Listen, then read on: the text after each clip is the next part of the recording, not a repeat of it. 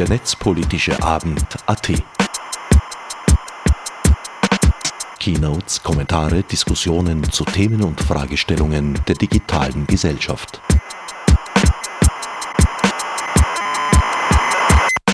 Hallo und herzlich willkommen zum 65. Netzpolitischen Abend, der hiermit beginnt.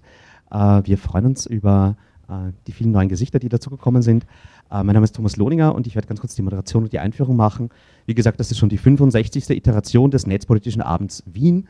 Äh, das Ganze ist eine community-getriebene Veranstaltung, die einmal im Monat versucht, netzpolitische Themen äh, hier ins MetaLab zu bringen. Wir sind hier zu Gast bei einem der ältesten Hackerspaces der Welt, dem MetaLab in Wien. Ähm, der Ort hier ist offen für alle Arten von Hacking, sei das hier ähm, 3D-Drucker. Der erste 3D-Drucker ist hier vor vielen, vielen Jahren mal äh, von Prepatis gemacht worden. Ähm, wir haben hier unheimlich viele Projekte, die sich darum kümmern, ähm, dass blinkende Lichter, wie man hier draußen sieht, äh, äh, hellen und dass aber auch netzpolitische Themen zusammenkommen. Und äh, wir freuen uns, dass wir heute gerade drei sehr hochkarätige Vorträge haben, äh, die, glaube ich, auch alle ganz wichtig sind für äh, die Debatten, die im Moment auf uns zukommen. Und den Anfang wird heute machen Roland Giersich von der Digital Society. Er ist dort Vizepräsident, eigentlich Physiker von der Ausbildung, aber studiert JUS und äh, wird uns etwas über Datenschutzabmahnungen erzählen. Bitte. Gut, Dankeschön. Ähm, ja, einen wunderschönen Abend, sehr geehrte Damen und Herren, liebe Menschen hier im Saal und zu Hause an den äh, Ton- und Bildempfangsgeräten. Ähm, ja, mein Name ist Roland Giersig, wie schon gesagt. Ich bin Vizepräsident der Digital Society äh, und ich erzähle heute was über die Google Fonts Abmahnwelle oder besser gesagt Wellen, die uns im August ein bisschen auf Trab gehalten haben und erzähle da ein bisschen was zur, zur technischen und zur juristischen Seite. Wobei ich dazu sagen muss, ähm, gleich als Disclaimer, ich habe das damals zwar intensiv verfolgt, aber habe jetzt nicht, behaupte nicht, dass ich den kompletten Überblick habe. Also wenn jemand irgendwo noch äh, Details zu ergänzen hat, bin ich da sehr froh, wenn noch Einwürfe kommen. Ähm, ja, ich bin, wie gesagt, äh, bei der Digital Society. Äh, wir sind ein gemeinnütziger Verein, der sich ähm, mit der digitalen Transformation beschäftigt. Also Digitalisierung betreiben wir schon seit Jahrzehnten. Äh, aber was jetzt eben spannend wird und immer spannender wird, ist eben die Änderungen, die durch die Digitalisierung ähm, in, der, in unserer Gesellschaft passieren. Und ähm, da wir, äh, da streben wir an, dass eben diese Möglichkeiten, die uns die Digitalisierung bietet, dass die dann allen in gleicher Weise äh, zur Verfügung stehen. Und ähm, das machen wir dadurch, dass wir mit Expertinnen und Experten äh, quasi in, in, Form eines Think Thinktanks Arbeitsgruppen bilden und Probleme analysieren. Wir machen Veranstaltungen, äh, wir schreiben White Papers oder andere Papers in irgendeiner Farbe äh, und versuchen dann eben auch äh, diese Lösungen und Lösungsansätze der Politik nahezubringen. Wir haben da schon einige hochkarätige äh, Veranstaltungen gehabt, so ein bisschen kein Name-Dropping, aber ein Face-Dropping, vielleicht erkennt der eine oder andere da, äh, die Leute. Ähm, aber gehen wir gleich in Medias Res, also was war da mit diesen äh, Google Fonts Abmahnungen? Das hat da äh, vor ein paar Monaten angefangen, als ein gewisser Rechtsanwalt äh, Hohenecker in mehreren Wellen ähm, mehrere tausend Abmahnungen im Namen seiner Mandantin Frau Z ausgesendet hat. Äh, wie viel es genau sind, äh, weiß man nicht. In einem Diskussionsforum haben sich über 1000 Leute gemeldet. Das heißt, man kann sagen, es werden wahrscheinlich mehrere tausend sein. In ähm, Medienberichten hat man von 10.000 gelesen. Ähm, ich denke, die genaue Zahl wird dann vielleicht auch die Staatsanwaltschaft erheben. Äh, in seinen Abmahnungen ähm, hat er ein paar Behauptungen aufgestellt und hat ihm gesagt, äh, also dass seine Mandantin, die Frau Z, äh, habe eben äh, eine Internetseite der Abgemahnten aufgerufen und dabei sei die IP-Adresse von Frau Z an eine Gesellschaft des Alphabet-Konzerns, allgemein als Google bekannt, weitergegeben worden, wobei ähm, in der Abmahnung selber gar nicht genauer steht, wie das passiert sein soll, sondern nur ganz, ganz schwammig und im, im Betreff des Briefs steht dann eigentlich, ist das einzige Mal, wo Google Fonts vorkommt. Ähm, und ähm, er argumentiert da, dass eben die Weitergabe der IP-Adresse der Frau Z an Google ihr ein erhebliches Unwohlsein äh, verursacht habe und äh, einen tatsächlichen und spürbaren Nachteil für sie darstelle. Dann gibt es noch ein paar rechtliche Behauptungen in, äh, in, den Abmahnungen, dass diese Datenweitergabe, also man muss dazu sagen, die IP-Adresse äh, sei ein personenbezogenes Datum und die Datenweitergabe äh, dieser IP-Adresse sei eben unbefugt, weil man da vorher nicht um äh, Erlaubnis gefragt hat und daher stelle das eine Verletzung des Grundrechts auf Datenschutz sowie der DSGVO dar.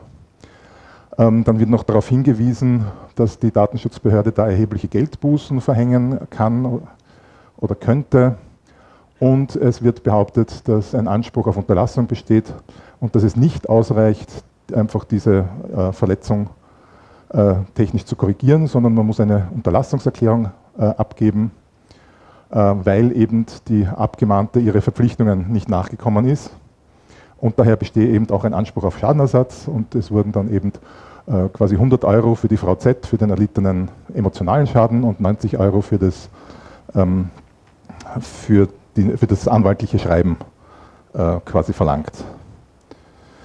So, da muss man sich einmal gleich äh, überlegen und äh, sehr viele Techniker und Technikerinnen haben da wahrscheinlich gleich auch einmal Bauch wieder bekommen.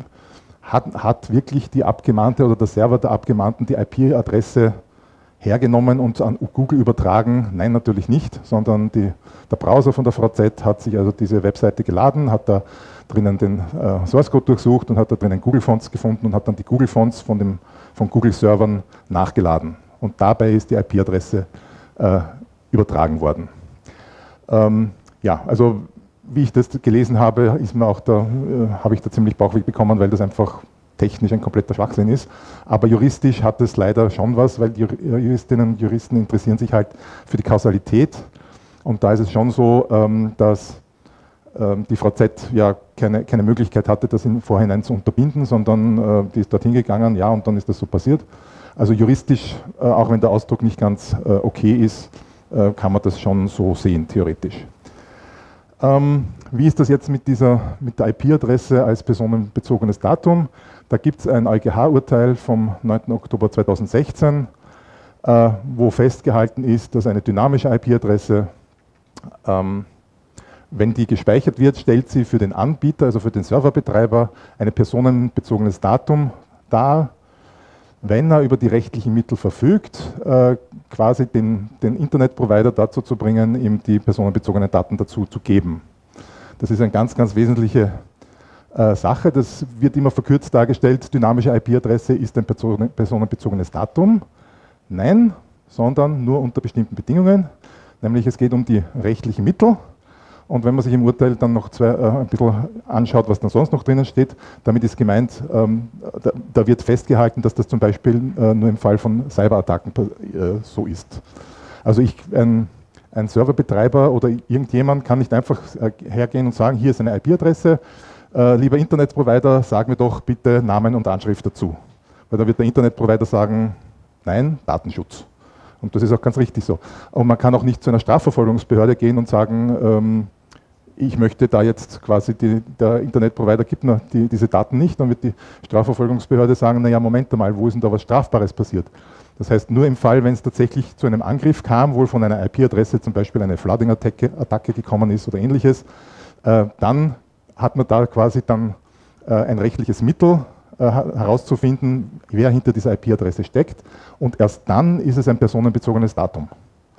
Ähm, Im Normalfall, im Normalbetrieb kann man aus diesem Urteil nicht herauslesen, dass eine dynamische IP-Adresse ein personenbezogenes Datum ist. Das wird alles immer sehr verkürzt äh, dargestellt und ähm, hat dann eben das Problem, dass dann die Leute glauben, das ist tatsächlich so und das gilt immer so. Nein, in dem Fall ist es tatsächlich entsprechend eingestrengt. So, dann haben wir noch die, die Frage, ja, ist dann diese IP-Adresse tatsächlich an Alphabet weitergegeben worden? Wenn man sich einmal schaut, wo die Fonts äh, gehostet haben, hier, hier beispielsweise Fonts gstatic.com, dann sieht man, dass man da nach relativ wenigen Hops schon am, am äh, Ziel ist. Und wenn man da einen Reverse-Lookup macht, dann sieht man, ah, okay, das wird wahrscheinlich, wenn man sich den Domainnamen anschaut, äh, der beginnt mit Muck, dann wird das ein Server sein, der irgendwo in München steht. Das heißt, äh, die Google Fonts werden von Servern äh, in, in Europa geladen und werden auch von, von Google äh, Irland wahrscheinlich betrieben. Ähm, das heißt, da stellt sich die Frage, ist tatsächlich das schon mal an, an Alphabet weitergegeben worden, das wäre intern. ähm, müsste, wäre dann intern von einer europäischen Firma in die USA. Äh, da gibt es auch strenge Regeln dagegen. Also ähm, da brauche ich jetzt noch gar nicht eingehen, das wär, ist, ist, sehr kompliziert, also das ist aber schon einmal fraglich. Und außerdem, was auch ganz wichtig ist, wenn man bei den Google Fonts in die Frequently Asked Questions hineinschaut, dann steht dort, die IP-Adressen werden nicht protokolliert. Und das hat natürlich äh, eine, eine sehr große äh, Auswirkung weil in, in der Abmahnung äh, wird gesprochen, also es wurde die IP-Adresse weitergeleitet oder weitergegeben. Die, den Begriff findet man gar nicht mehr in der Datenschutzgrundverordnung, sondern dort gibt es nur die Offenlegung durch Übermittlung und die ist so definiert, dass eben Personen, personenbezogene Daten ähm, an anderen Stellen zugänglich gemacht werden, die es diesen Stellen auch erlauben, vom Informationsgehalt Kenntnis zu haben. Also das klingt ein bisschen sehr kompliziert, bedeutet aber letztlich, es muss ein Mensch nachschauen können und diese, diese Daten auch tatsächlich irgendwie verwenden können. Und das bedeutet natürlich, wenn die nicht gespeichert werden, dann, dann habe ich, kann ich vom Informationsgehalt keine Kenntnis erlangen. Und damit kann man schon einmal ausschließen, dass, dass hier tatsächlich eine, eine Weitergabe passiert ist. Also eine technische Weitergabe ist passiert, natürlich, die brauche ich, um die Fonts abzurufen. Das heißt, der Server hat für ein paar Millisekunden sich die IP-Adresse gemerkt und hat sie anschließend nicht in ein Logfile geschrieben, sondern einfach wieder verworfen. So. In diesen Abmahnungen gab es dann, äh, das, also diese Abmahnungen sind, waren alle natürlich als Serienbrief äh, äh, ausgestaltet. Das heißt, da waren zwei äh, Screenshots drinnen, mit denen be bewiesen werden sollte, dass man tatsächlich, dass tatsächlich die Webseite angesurft wurde und dass man da eben auch im Source Code ähm, quasi die Google Fonts gefunden hat. Äh, das ist halt nicht immer gelungen, sondern ähm, dann bei den Beweis-Screenshots finden sich welche, wo, man, äh, wo die Webseite also nur das Cookie-Banner ist, das man vorher wegklicken müsste. Das heißt, äh, dass da einfach ein Mensch hingegangen ist und äh, das, diesen Screenshot erstellt hat, ist eher unwahrscheinlich, weil ähm, jeder hätte das einfach weggeklickt und dann einen sauberen Screenshot gemacht. Dann, ähm, oh, spannend. Wir haben wir haben gerade Musikuntermalung, äh, dann finden sich so andere, also wie gesagt, der zweite war dann irgendwo immer ein Auszug aus, aus irgendwelchen äh, äh Source-Files, HTML-Files, da finden sich dann so schöne Sachen wie eben, dass da im Titel Datenbankfehler steht, ist leider nicht sehr gut zu sehen, äh, oder hier, der ist auch sehr schön, 503 äh, Service temporarily unavailable. Das ist natürlich auch ein ganz schlagender Beweis dafür, äh, dass da hier die Google-Fonts ausgeliefert wurden. Ne? So, äh, was auch recht lustig ist, ist, dass die VZ offenbar da auch auf eine Webseite, die Hildegard von Bingen Produkte vertreibt, gegangen ist und geglaubt hat, dass die Webseite tatsächlich von Hildegard von Bingen äh, betrieben wird, weil in der Abmahnung steht als Anschrift Hildegard von Bingen. Gut. Ähm, das hier ist ein kleiner, das hier wäre ein, äh, was für alle Technikerinnen und Techniker, ähm, ein Suchbild äh, sieht jemand, wo da das Problem ist. Also das ist ein, ein Logfile-Auszug von einem Zugriff und in dem Zugriff kann man etwas sehr Schönes sehen, was für die Abmahnung auch nicht besonders ähm, äh, vorteilhaft ist. Möchte jemand raten? hm? Nein, nein, nein, das ist es nicht. Nein, nein es, geht um, es, geht um, ja, es geht um eine URL. Es geht um das PHP-Skript, das da aufgerufen werde. Wer, Genau, also das, dieses googlefonts.php ist offenbar ein, ein Proxy-Skript, äh, das ähm, die, die Fonts dann von Google holt und selber ausliefert. Und das bedeutet aber, dass der Webbrowser in dem Fall von der VZ gar keine Verbindung zum Google äh, Font-Server aufgebaut hat und daher die IP-Adresse gar nicht weitergegeben wurde. So, ähm, genau. Und dann ist natürlich noch das Schönste dran, dass das eben tausende Male passiert ist äh, also sie ist tausende Male auf tausende Webseiten gegangen, äh, wurde jedes Mal unangenehm von einem fehlenden Datenschutz berührt und ähm, hat sich keine Gedanken darüber gemacht, sondern hat das jedes Mal äh, angeblich protokolliert, obwohl es ganz einfach wäre, im Chrome kann man, wenn man, äh, mit, wenn man Chrome mit Disabled Remote Fonts startet, werden die Fonts gar nicht geladen. Damit wäre also diese, Datenschutz, diese äh, Datenschutzverfehlung äh, würde gar nicht passieren. Und Im Firefox gibt es auch eine Konfiguration, die man einfach einstellen kann und ich nehme an, in den meisten Browsern äh, geht das auch. So, wenn man jetzt sich überlegt, okay, das war jetzt, war jetzt quasi mal das, was man von außen sich so überlegen konnte, wo es die Probleme gibt. Ähm, jetzt wird es natürlich interessant, wie kann man das technisch machen? Wie ist das technisch tatsächlich abgelaufen? Also das, dass da jemand sich tatsächlich hingesetzt hat und tausende äh, Webseiten aufgesucht hat und sinnlose Screenshots gemacht hat. Ähm, kann man da mal, ähm, glaube ich, ausschließen. Ähm, wo kriegt man überhaupt eine Liste äh, der, der, Webseiten in Österreich her? Ne? Äh, kann man natürlich selber crawlen oder man geht, es gibt natürlich dafür auch einen Service im Internet, der nennt sich BuildWith und da kann man sogar filtern und kann sagen, okay, sagen wir alle Webseiten, die Google Fonts in Österreich verwenden. Und dann bekommt man, das ist natürlich nicht gratis, kostet ein paar hundert Euro, aber ist natürlich eine gute Investition, weil man da eine sehr gute äh, Liste herunterkommt. Wobei, äh, wie gut die Liste tatsächlich ist, die muss man wahrscheinlich nachbehandeln. Aber man kann eben zum Beispiel auch nach dem Traffic sortieren. Das heißt, man kann zum Beispiel die, die High-Traffic äh, die High-Traffic-Sachen äh, raus, rausfiltern, ähm, weil man möchte sich ja nicht mit großen Konzernen oder so anlegen. Ähm, gut, und dann kann man einfach einen Crawler äh, sich basteln, heute, Moment, noch nicht.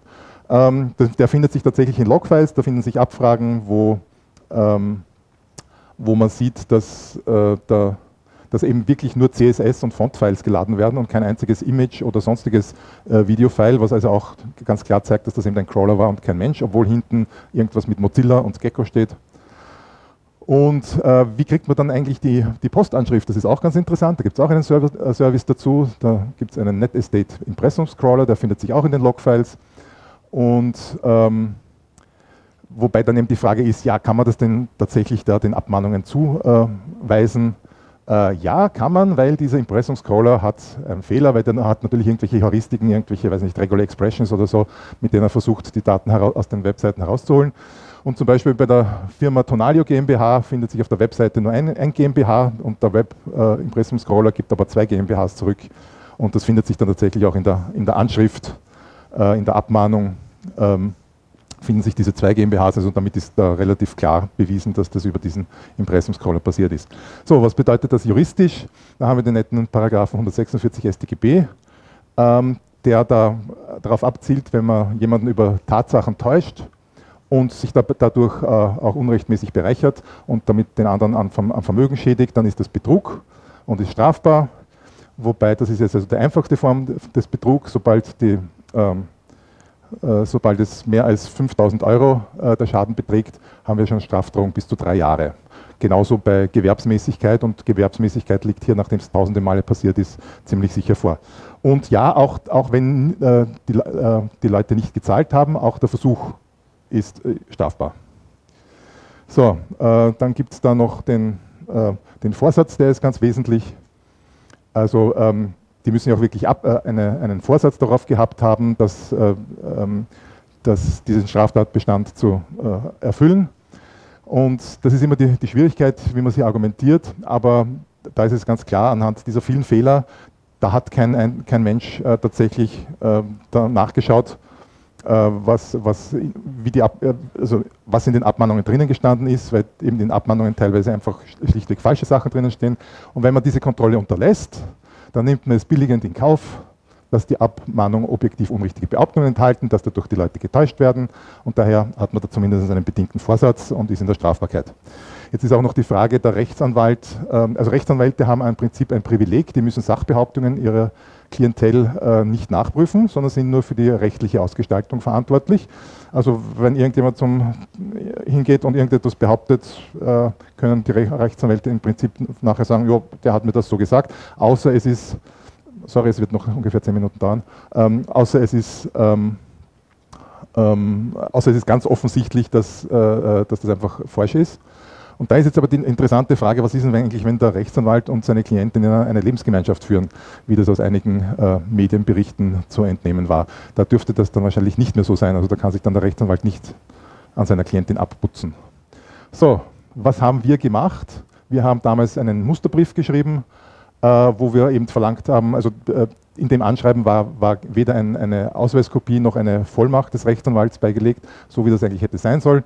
Er hat es nur im Internet verlinkt, seine Vollmacht, und wenn man die Vollmacht aber prüft, dann kriegt man da kein grünes Haken, sondern ein, ein, gelbes Dreieck und damit haben wir gesagt, tut uns leid, wir, die, wir, müssen, wir müssen, auf einer äh, richtigen Vollmacht bestehen, die, die soll uns doch bitte zusenden.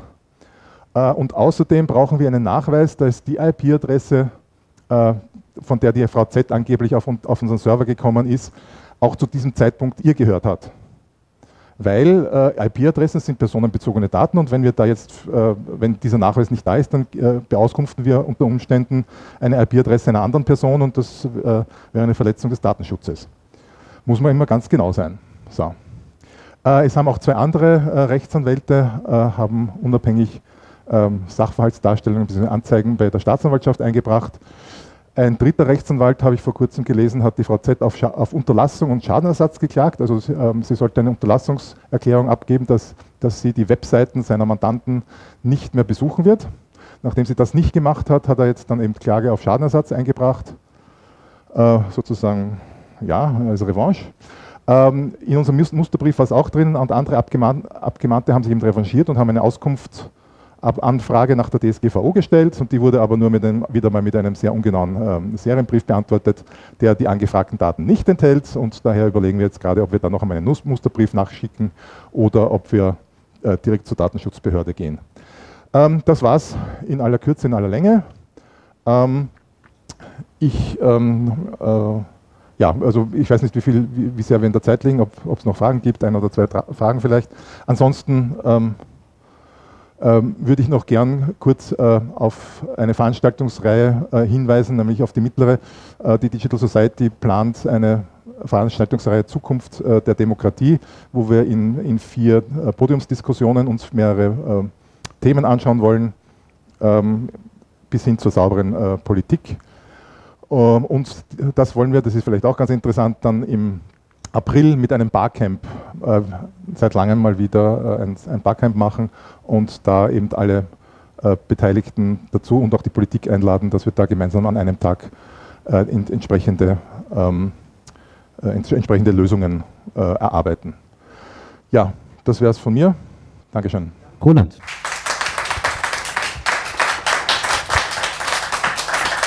Vielen, vielen Dank. Und damit kommen wir bereits zu unserem zweiten Vortrag. Und zwar äh, freue ich mich besonders, dass wir Denise Wagner bei uns begrüßen dürfen. Äh, sie ist Advisor ähm, für den High Representative for Media Freedom bei der Organisation für Sicherheit und Zusammenarbeit in Europa, der OSZE. Ähm, sie wird ihren Vortrag auf Englisch halten, spricht aber perfekt Deutsch und Englisch. Das heißt, im QA später könnt ihr natürlich auch gerne eure Fragen auf Deutsch stellen. Und nachdem die OSZE auch bei uns hier in Wien ansässig ist, glaube ich, ist das ein besonders spannendes Thema, auch wenn äh, Österreich vielleicht nicht so oft im Fokus ist der OSZE oder umgekehrt wir eigentlich auch zu wenig wissen über diese internationalen Organisationen. Denise Wagner. Thank you so much, Tom, and it's really nice to be here at the Meta Lab. And um, thank you for the patience for everyone listening, also online, and, and for everyone in the room. It's been a long time since I've been here last, so it's really nice and kind of special to be here. Um, I've been asked to give a very sort of let's say, general overview about the, the office that I work for, the OSCE Representative on Freedom of the Media, what we do, how it sort of fits into um, the audience here, and, and um, just to give a little bit of an overview. Tom mentioned that most people probably in Austria don't know the OSCE, and I would say that's probably a good thing. It just means that we're maybe not as needed. So it's probably a positive thing when people don't know about it. But I will, I will let you in a little bit on an insight on, on who we are and what we do and what I do, perhaps. Um, the OSCE representative on freedom of the media has a mandate to um, deal with media freedom and freedom of expression and freedom of opinion issues across 57 OSCE participating states. It's probably worth mentioning a little bit for those of you who are not familiar with the OSCE. It's the Organization for Security and Cooperation in Europe. It is a security organization that doesn't have a group of like minded states, but rather a very large um, membership or um, participation of unlike minded states, which we usually say range from Vancouver to Vladivostok, with the headquarters being here in Vienna. That includes you know, countries like the US, we just touched upon the European Union, but also the Russian Federation, Mongolia, Central Asia. So it is a very diverse um, group. And the, uh, I mentioned it's a security organization, and I think it's worth mentioning at the premise that it's a security organization based on the concept of comprehensive security. So that means it's not just about political and military issues, but at an equal footing to that, economic and environmental issues, and of course, human rights and human rights being, in fact, not only on the same level as political and military issues at the OSCE, but actually a precondition to ensure peace and security in the OSCE region. So there's 57 countries, and the RFOM, as I call it, the Representative on Freedom of the Media, is one of the smaller institutions um, that is situated primarily, of course, in the human rights area, but it has a unique function um, in terms of being a little bit of an early warning actor, also in terms, in terms of recognizing when issues are developing, problems in the area of media freedom are developing as a sign for probably a worse climate of political instability, of a, democ- a decline in democracy, and ultimately also in a fragility of security. So it's linked to this early warning function, but the representative has a lot of different areas in which he works in. I'll go into detail a little bit about some of the topics, and then, of course, focus a lot also on the digital components, which I think is particularly interesting for this audience. Um, but just to mention that she has a unique mandate. The OSCE is an intergovernmental organization, so the representative primarily, in a, in a summary, what we do is we monitor media freedom developments, um, violations of freedom of expression, um, in, in the 57 countries, and then we assist the participating states in making sure that they adhere to their international commitments and OSCE commitments, so to speak, on freedom of expression and media freedom. But what that means when you break it down is first and foremost one of the issues that I should mention it's the 25th year. The, orga- the RFOM exists since 25 years. So the mandate was adopted 25 years ago when, as you can imagine, the media landscape looked very different. When we spoke about media freedom, it was much more about legacy media, talking about you know, making sure that newspapers and um, broadcasters, that there's enough pluralism in these types of plat- um, well, offline platforms, if you will. That has changed over the years, and so has the work of the office and the way in which we intervene and protect media freedom at large. Um, some of the issues that we still continue to deal with, probably the number one priority, is the safety of journalists. Um, journalists, um, safety of journalists in the broadest sense. So, of course, physical safety. We still have cases across the OSCE region where you face um, journalists being attacked, harassed, imprisoned, persecuted, prosecuted for their work. And this is where the representative has a unique role where she can actually intervene directly with governments and, and work directly with the authorities in responding to and trying to bring journalists out of prison, but also in a more long term way, working with governments to actually review laws that are restrictive to media freedom and also restrictive to digital, digital rights, broadly speaking. So on the safety of journalists, we look at it from a broad perspective, looking at making sure there's an ample legal framework, as I mentioned, but also digital safety um, and uh, uh, psychological safety, um, and looking at it specifically from an intersectional angle, so looking at also uh, the gender components, safety of women journalists in particular. We know that this is a really big issue across the OSCE region and particularly online. So these are areas that we work on at length. Um, but we also work on issues like access to information. I think this is maybe a bit relevant for Austria. Probably you all know in this room at least that, that access to information is not um, perfect. In fact, probably the lowest ranking in the OSCE region, along with Belarus, I believe, in terms of the lack of an access to information law. Um, but we work together with authorities in trying to push for um, not only to have access to information laws, because that's only half of the picture. In many countries where they have perfect laws, the implementation is lacking. So we work together with the authorities on implementation. We don't only work with governments, of course. It's the unique role of the representative that she has direct access to governments and to high level officials. But for us, we're a very small team. We're less than 20 people dealing with 57 countries, dealing with all kinds of media freedom issues. So we rely a lot on our networks with civil society, with academia, and with the media community themselves. And when I say media community and I say journalists, this is also something that has transformed over the years. And we look at it from a very broad perspective of we don't tend to define who is and who is not a journalist. That would be like opening Pandora's box, but rather look at, you know, um, newsworthy content, public interest content, journalists and other media actors, other actors who are reporting on issues of public interest and particularly being censored when doing so. So those are the people that we immediately go to support. Um, and as I mentioned, it's individual cases that we work with. Um, I think uh, prominent examples will be a country like Turkey, where you have close to 100 journalists in prison at the moment where we really try to, we go to um, request prison visits, talk to them about their conditions, and, and then work with the authorities in an attempt to try to, first and foremost, get them out and then review, review laws. But on the sort of digital side of things, I mentioned access to information, also decriminalization of defamation. Tom and I briefly touched upon this before, that you have different cultures and different co- uh, connotations of freedom of expression across the OSCE region.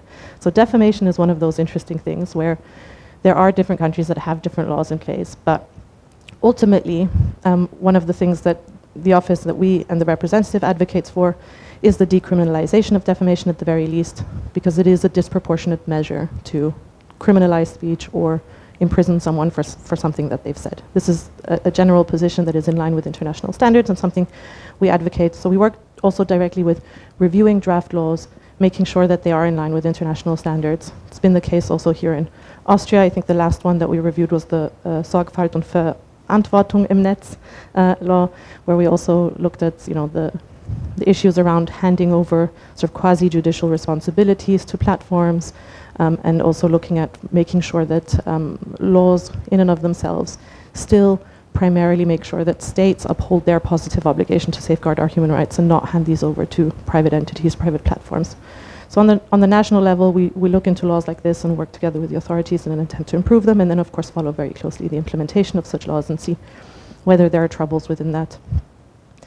Um, a very big issue that we've been working on for probably a decade by now, but has been, I think, one of the largest uh, challenges to media freedom is the growing nature of disinformation and propaganda online and hate speech as well. Um, and one of the one of the issues there that we have witnessed, first and foremost, is that it is a broader issue. It's not just a freedom of expression issue, of course, but the representative on freedom of the media. We see a role for us to play in making sure, first and foremost, that when there are responses by governments in trying to address issues of disinformation and propaganda, that they are in line with international standards, of course, on freedom of expression. But it's more complicated than that. Um, I've been working with the RFOM for about 10 years now, on and off, and one of the bigger issues that we used to deal with is censorship journalists being imprisoned, media outlets being silenced, administrative, uh, creative ways to either you know, overtax media, shut them down, different forms of censorship. I think censorship was the sort of key word on the, the biggest threat to media.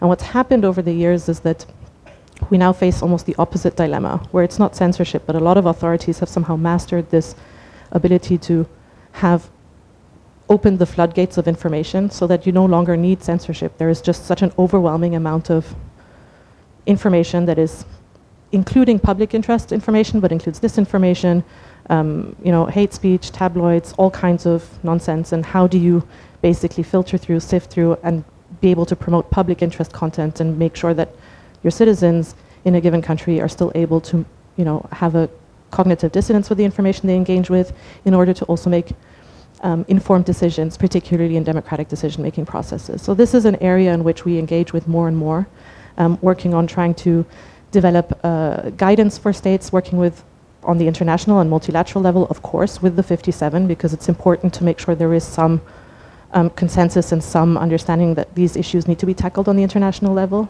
But without a doubt, there are uh, local and national differences.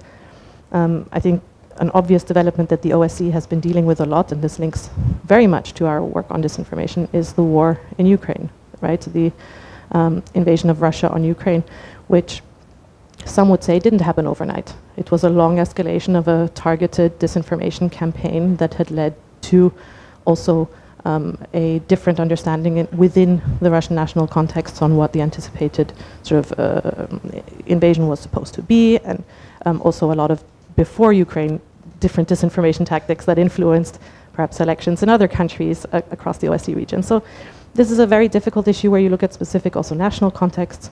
Um, and I mentioned Ukraine as a concrete example because, um, and I think this is where platforms play a big role, and we also work, I should mention, on platform governance and the way in which they engage with information online. So, one of the things is looking at, for example, the need to recognize cultural and local nuances and contexts and linguistics when moderating and tackling disinformation online. This is a thing that we know many platforms lack, um, not to mention the lack of transparency in how they are moderating. Um, but there are many, many layers on it. One of the main outcomes of the work that we've been doing on tackling disinformation is also engaging and investing more in media and information and digital literacy, not just in schools, but really across the board at all ages, to make sure that, you know, we have to be realistic as well. I think disinformation is not something that we can just make disappear. There won't be a law that will make disinformation or propaganda go away. And it's also, to be honest, within the realm of freedom of expression to an extent. It doesn't mean we have to embrace it, but it's also not a criminal act to spread lies.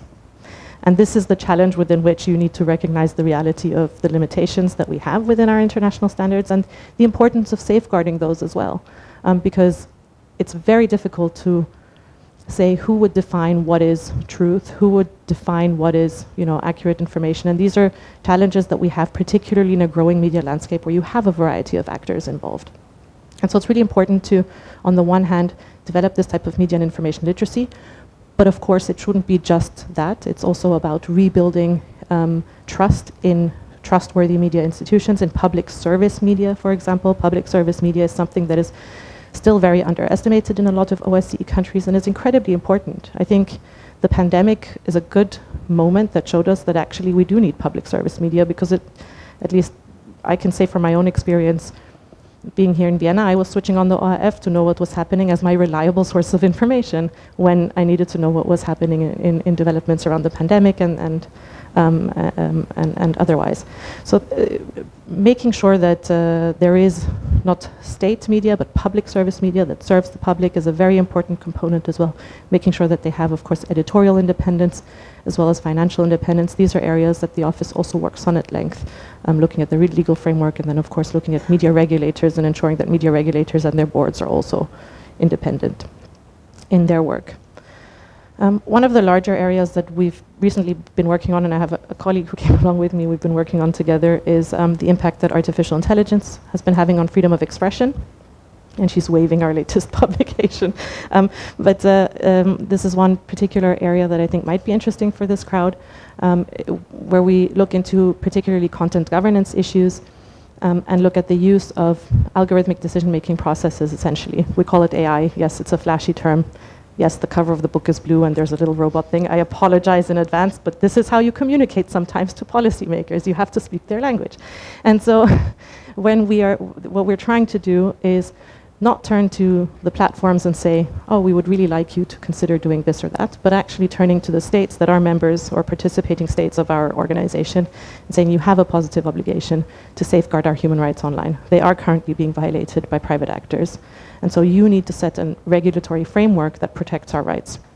First, you look at, um, and, and we broke it down to four particular issues, or rather, I should say, two umbrella topics, where we developed um, primarily policy guidance for the states on what they need to have in a regulatory framework on content moderation. So how to, how um, how AI is being used in content moderation, and we broke that down into two categories. So how it's being used to tackle illegal content online, and the second one is not illegal but harmful content online. I mentioned this earlier. There's different contexts, different cultural um, nuances, and, and, things where harmful content in one country could be legitimate free speech in another.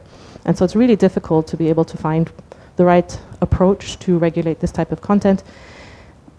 And first and foremost, I should mention the important part of this entire exercise of this policy um, guidance is that we've really asked states to refrain from looking at content. So not saying this is legitimate speech, that is not, but looking at the processes, right? The processes that are being used to govern content online by platforms and looking at obviously the need for more meaningful transparency, human rights due diligence, and so on and so forth. I won't go into the details now. If there's questions later, happy to go into the technicalities.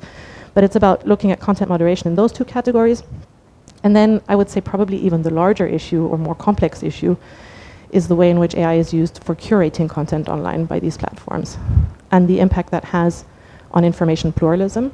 So looking at the way in which um, you know, uh, uh, this technology is being used um, for things like recommender systems, how information is being filtered through to your individualized newsfeed, and what that means in terms of whether the end user, I hate the word user, but the end user is um, receiving uh, information. Are you being um, you know, falsely um, assumed to be receiving diverse sets of information when actually you're probably just getting information that is reinforcing your already existing opinions.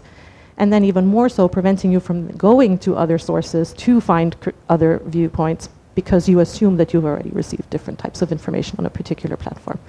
And these are areas where we're looking at sort of providing recommend, or we have provided recommendations, I should say, on tackling the issue around the impact that this has on information and media pluralism, particularly. And then a step further, and this is, I think, the next step that we are exploring, is how to use these kind of recommender systems um, and, and, flip it around. This is a little bit of a brainstorming exercise we're engaging in in the office right now, but how to use this technology not just for well, not at all for the, for the problematic ways in, in, which it's being used now, but rather to amplify public interest content. And yes, that brings with it many questions: who defines what's news, what's newsworthy, what's public interest content, content? And for sure, those are challenges that we will be facing along the way. But it's also about not just saying don't do this and don't do that, but rather provide some tools on what to do, because I think this is important also for decision makers on being able to move forward and having a, a, a, space online that actually promotes information pluralism. And the fourth category within this content curation is really looking at the surveillance based advertising model and regulating that specifically um, to an extent that even when there are um, areas where there is direct harm, we've, we've actually called for in our recommendations to completely ban the use of certain technologies for certain practices online. I won't go into detail, it is available online. Um, I don't like killing trees, so I've only brought two copies with me, but it, it, is, a, it is all available online. And I have to apologize, I haven't been timing myself at all, so I could keep going, but you tell me. Oh, look at that, I have 15 seconds left. So maybe I can just briefly conclude with saying that you know there's a lot more. I'm sure I skipped. Um, I wanted to keep it informal, so I didn't have too many notes. But I should say in the work that we do, I mentioned it is a unique institution situated in Vienna. We have this direct access with governments, but we also rely so much on civil society. And so it's one of those things that I'm kind of also using this opportunity to call out everybody here and online that if there are particular areas that you think we should be doing more on or we should be poking governments more on, please also come and chat with us afterwards. Um, and I also want to be realistic. Sometimes we succeed and sometimes we don't in our mission, right? But it doesn't only depend on us, and that's what makes the job difficult. So, but thank you very much, and thanks, Tom, for the invitation. Thank you. Do a very warm round of applause. Brilliant talk. Wenn wir äh, unseren dritten Vortrag von Roland Alton, den ich gleich ankündigen werde, hinter uns gebracht haben, gibt es nochmal die Möglichkeit für Lightning Talks. Äh, wenn irgendetwas noch euch auf der Seele brennt, ist das die letzte Möglichkeit, bevor wir dann in den nicht mehr gestreamten und nicht mehr aufgezeichneten äh, äh sozialen Teil des Abends übergehen, auf den ich mich schon freue. Aber zuerst äh, würde ich noch gerne äh, den Roland Alton begrüßen, ähm, der ähm, uns jetzt gleich etwas erzählen wird als ähm, äh, ein Mitglied, ein sehr wichtiges Mitglied bei Faircom. Das ist eine Gesellschaft aus Vorarlberg, die sich ganz viel mit äh, nachhaltigen Open Source und datenschutzfreundlichen Streaming-Plattformen beschäftigt. Wie wir alle in der Pandemie gelernt haben, gibt es ja eine große Abhängigkeit von derartiger Infrastruktur. Gerade auch in der Schule ist uns das sehr schmerzhaft vor Augen geführt worden, aber ich glaube auch bei vielen von uns im Alltagsleben. Und äh, weil Zoom ja nicht die Antwort auf alle Fragen ist, hoffentlich, und es da auch durchaus bessere Alternativen gibt, die wir äh, sinnvollerweise auch den Leuten anbieten sollten, ist es super, dass es äh, so Infrastrukturprovider wie Faircom gibt, die ähm, in Österreich sitzen, die auch greifbar sind und eben nicht wie Zoom als chinesisch-amerikanisches Unternehmen ähm, dann vielleicht doch äh, nicht der Provider sind, den man an öffentlichen Einrichtungen wie Schulen oder Gerichtshöfen haben will. Äh, auch das österreichische Justizministerium verwendet ja zum Beispiel Zoom für das Abhalten von Gerichtsverhandlungen in der Pandemie. Und äh, damit übergebe ich an den Roland und freue mich auf seinen Vortrag. Bitte Applaus. Danke für die Einladung, schön wieder mal hier zu sein. Ähm, ja, wir, es gibt, uns gibt schon länger als Faircom. Wir machen ähm, eine Reihe von Konferenzdiensten nicht nur, sondern auch Cloud-Dienste. Das, was Open Source gut macht, rebranden wir und richten es so her, dass es gut und für viele verwendbar ist. Ähm, uns gibt es auch wirklich schon lange. Ähm, früher hießen wir mal Public Voice Lab, dann OS Alliance und mit der Marke Faircom funktioniert das recht gut. Wir sind nach wie vor ein Verein, waren mal lange eine Genossenschaft und ähm, der Verein hat eine Gewerbeberechtigung, ist aber weiterhin gemeinnützig. Das heißt, Gewinne, die wir erzielen durch die Dienste, ähm, müssen reinvestiert werden in Open Source Anwendungen. Mittlerweile haben wir in Dornbirn ähm, elf Mitarbeiter und es gibt noch ein ganzes Dutzend, die in Beratungsprojekten voll mitarbeiten. Ähm, auch wir haben uns natürlich mit der Abmahnwelle gegen Google Fonts ähm, beschäftigt äh, müssen, weil wir hatten von bei einem Kunden eine WordPress-Seite geerbt, wo wir nicht so genau hingeschaut haben.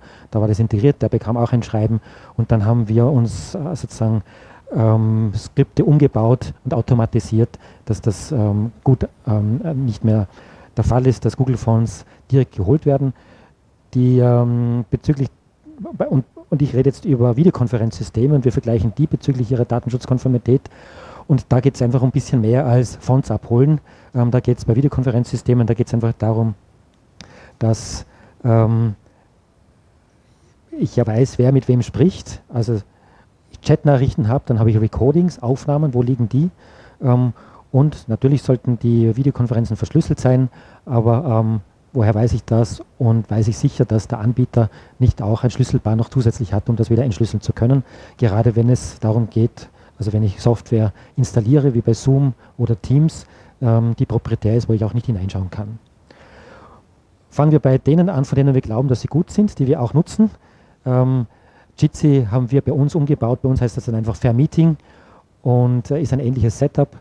Viele verwenden den Jitsi Meet-Dienst. Jitsi ist ja ein wunderbares, ähm, eigentlich eine europäische ähm, Community, die das aufgebaut hat. Universität Luxemburg, glaube ich, Rumänen. Jitsi heißt ja eigentlich Kabelsalat oder so ähnlich. Ähm, und die sind, zuerst hatten sie es an Atlassian verkauft, jetzt betreibt seine Firma in den USA, 8x8. Ähm, und alle Server sind bei AWS. Und ähm, das Geschäftsmodell bei Jitsi ist, ja, wir machen das gut für euch alle und Firmen, die benötigen dann aber sicher das nochmal gebrandet oder ein bisschen anders und die kommen dann zu der Firma 8x8 und kaufen eben die entsprechenden Pakete. Wenn man also einen Jitsi-Service aufruft, dann, jetzt muss ich doch die, Google, die Browserleiste wieder einschalten, damit man ja sieht, was Also ich bin auf dem Stream. So. Dass man sieht, was hier passiert. Wenn ich also die Seite neu lade, dann sehe ich rechts oben hier die IP-Adresse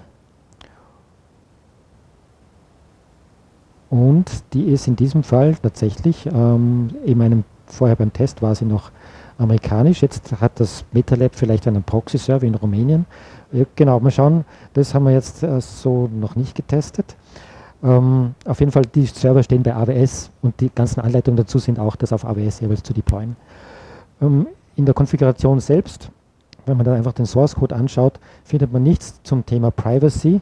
Es gibt aber eine Konfiguration, wenn man die Config-Files schaut, ähm, dass ich Privacy aktivieren kann eine Einstellung gibt es Disable Third Party Request. Das schaltet aus, wenn man also Jitsi selbst auf einem Server installiert, schaltet es aus, dass ähm, eben keine Avatare geladen werden von anderen Diensten, dass keine fremden Fonts geladen werden, dass ähm, kein äh, Kalender, Google oder Microsoft Kalender eingebunden werden kann und kein Google Analytics funktioniert.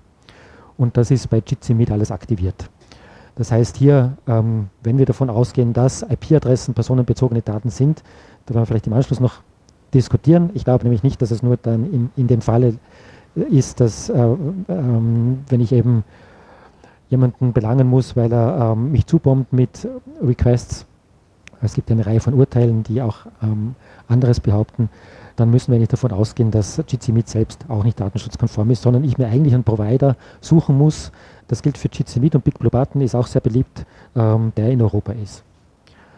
Schauen wir uns die anderen wie Cisco da sieht man schon rechts oben, man kann es ja mit einem Plugin einblenden. Wenn man also in ein WebEx-Meeting kommt, das ist jetzt ein, ähm, eine gebrandete Version oder sozusagen eine Subsite vom Parlament, ähm, dann lande ich, wenn ich in dem Meeting beitrete, auf einem Server, der in den USA liegt. Ähm, dasselbe bei der FU Berlin. Da haben wir da die Seite nochmal neu. Genau, da sehe ich es jetzt, hier funktioniert es. Ähm, und die Freie Universität Berlin hat ja tatsächlich eine Abmahnung bekommen vom Datenschutzbeauftragten, ähm, diesen Service einzustellen. Ich habe das auch noch bei anderen. Cancom ist ein großer IT-Anbieter ähm, in Deutschland, so milliardenschwer. Und da kommt, rechts oben sieht man es, eine niederländische Adresse. Und das heißt, wenn man genug Geld hinlegt, dann ist es wohl auch so, dass man eine WebEx ähm, Endpoint bekommt in Europa, in einem europäischen Hosting Center. Wie macht es Zoom?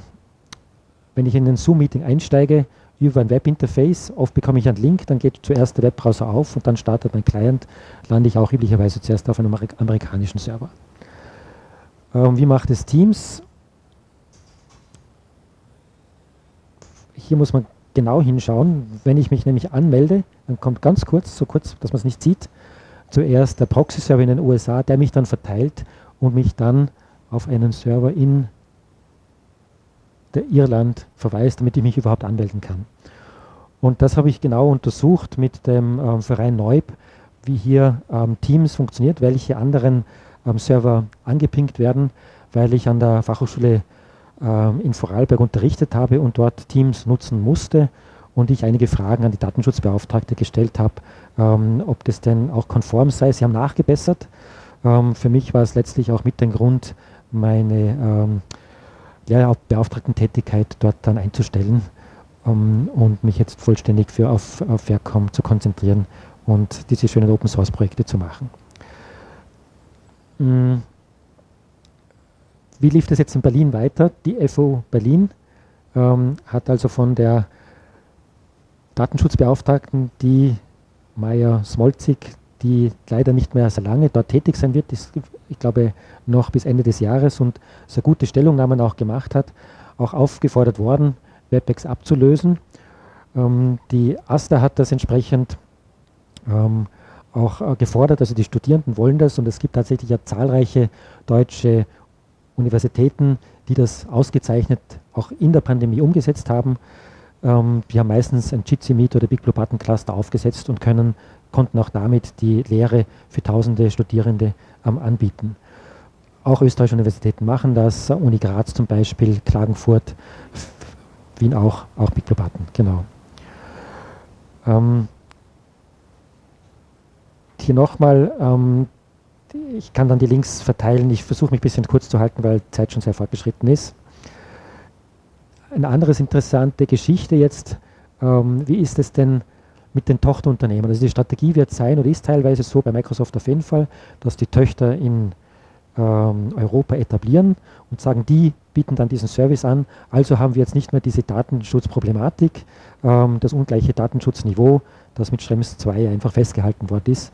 Ähm, und da gab es eine Vergaberkammer in Baden-Württemberg, da hat eine Klinik eine Software bestellt und die hat gesagt, nein, das geht nicht, wenn das bei AWS gehostet ist. Ich habe mir dann das Urteil dann genauer angeschaut. Also es sollte dann gehostet werden bei Amazon Web Services ähm, in, mit Sitz in Luxemburg und die haben gesagt, selbst wenn das ein Tochterunternehmen ist eines amerikanischen Cloud-Dienst-Providers, dann ist das nicht datenschutzkonform, weil es dieses Zugriffsrecht ergibt. Wir kennen das Let of ähm, äh, diesen Security Letter, den ähm, Geheimdienste und andere verschicken können, National Security Letter, so heißt er, wo jeder Systemadministrator, der diesen bekommen kann, ähm, Auskunft geben muss gegenüber dieser Behörde und er darf es weder seinem Chef sagen noch dem Kunden, das ist einfach amerikanische Bürgerpflicht, ähm, Auskunft zu geben, was jetzt dort war und was er eben gefunden hat. Und das können nicht nur Metadaten sein, sondern auch Recordings und andere.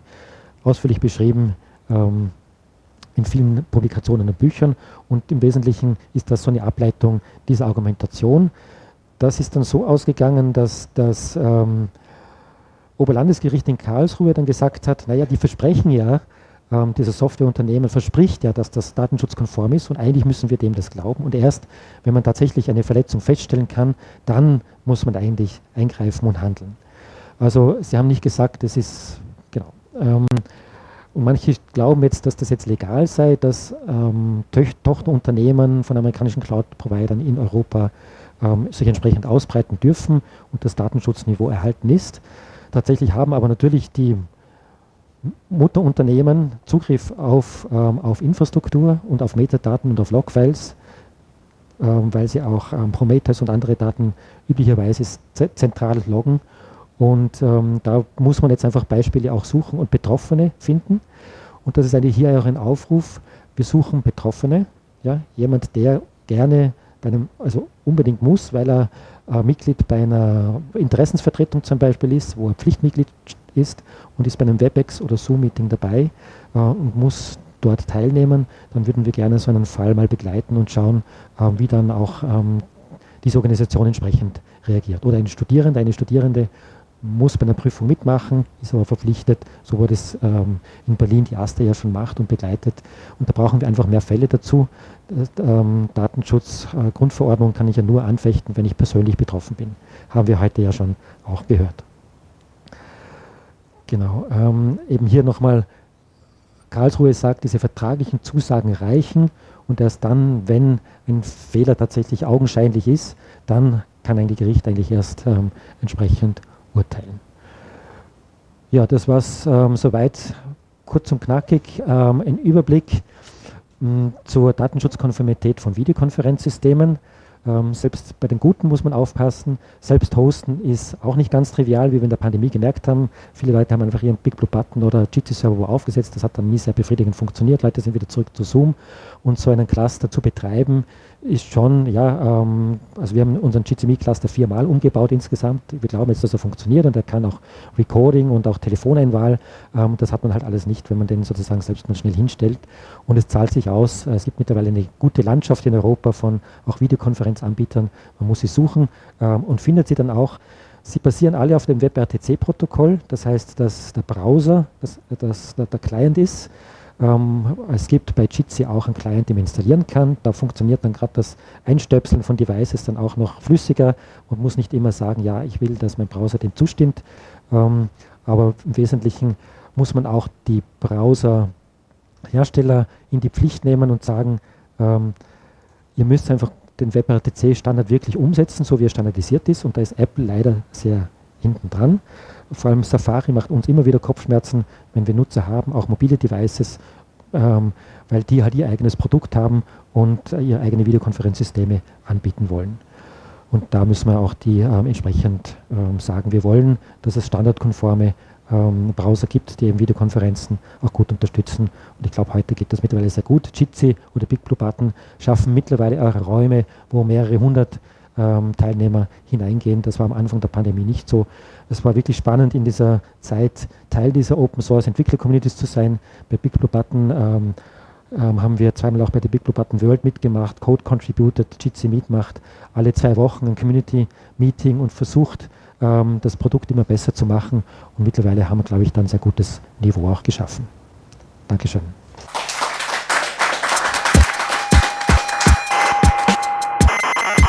Sie hörten Mitschnitte vom Netzpolitischen Abend AT. Details und Programmvorschau im Internet unter netzpolitischerabend.wordpress.com. Gestaltung der Sendung Herbert Gnauer.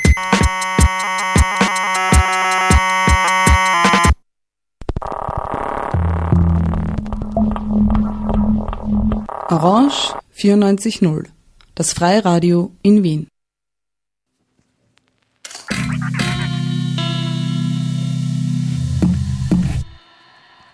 Grundsätzlich ist es so, wenn ich an Boden denke, dann denke ich, ich stehe barfuß auf der Wiese oder halt irgendwo direkt auf, auf, der, auf der Erde im Sinn von nicht verbaut und nicht verändert. Jetzt gibt es aber wahrscheinlich wenig Gegenden, die nicht irgendwann einmal von Menschen verändert worden sind. So was wie die Vorstellung von einem, von einem unberührten Boden ist, gibt es ohnehin nicht, sondern der Boden hat immer schon Spuren von, von Menschen in sich und an sich.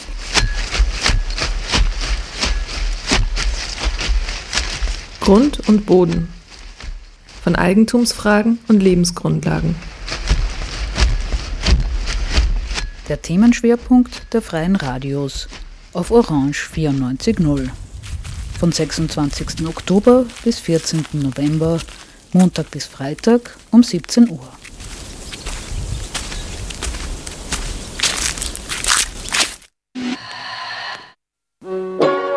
Fazāns rog bederi, Fabrika ražo bietas, finanses regulē bankas, farmaceita raksta burkā, fermeris ravē burkānus, fotografijā redzami rabarberi. FRB nozīmē daudzas lietas. Freja radio baitrāk nozīmē atbalstu, priekš oranž 94.fm un sīkākā info lūdzu apmeklēt mājaslapu www.o94.at svītiņa FRB.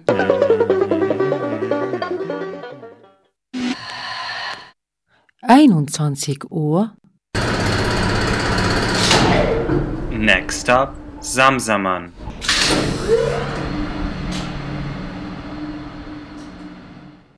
Dreiundzwanzig Uhr. Radio irreparabel. Eine kakophonische Wortwerkstatt von und mit Mathis Zoya. Null Uhr.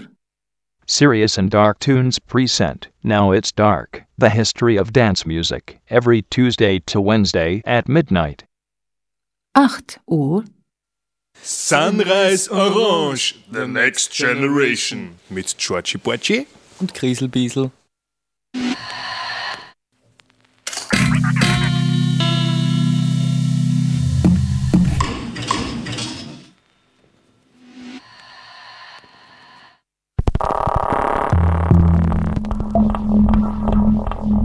Orange 94.0, das Freiradio in Wien.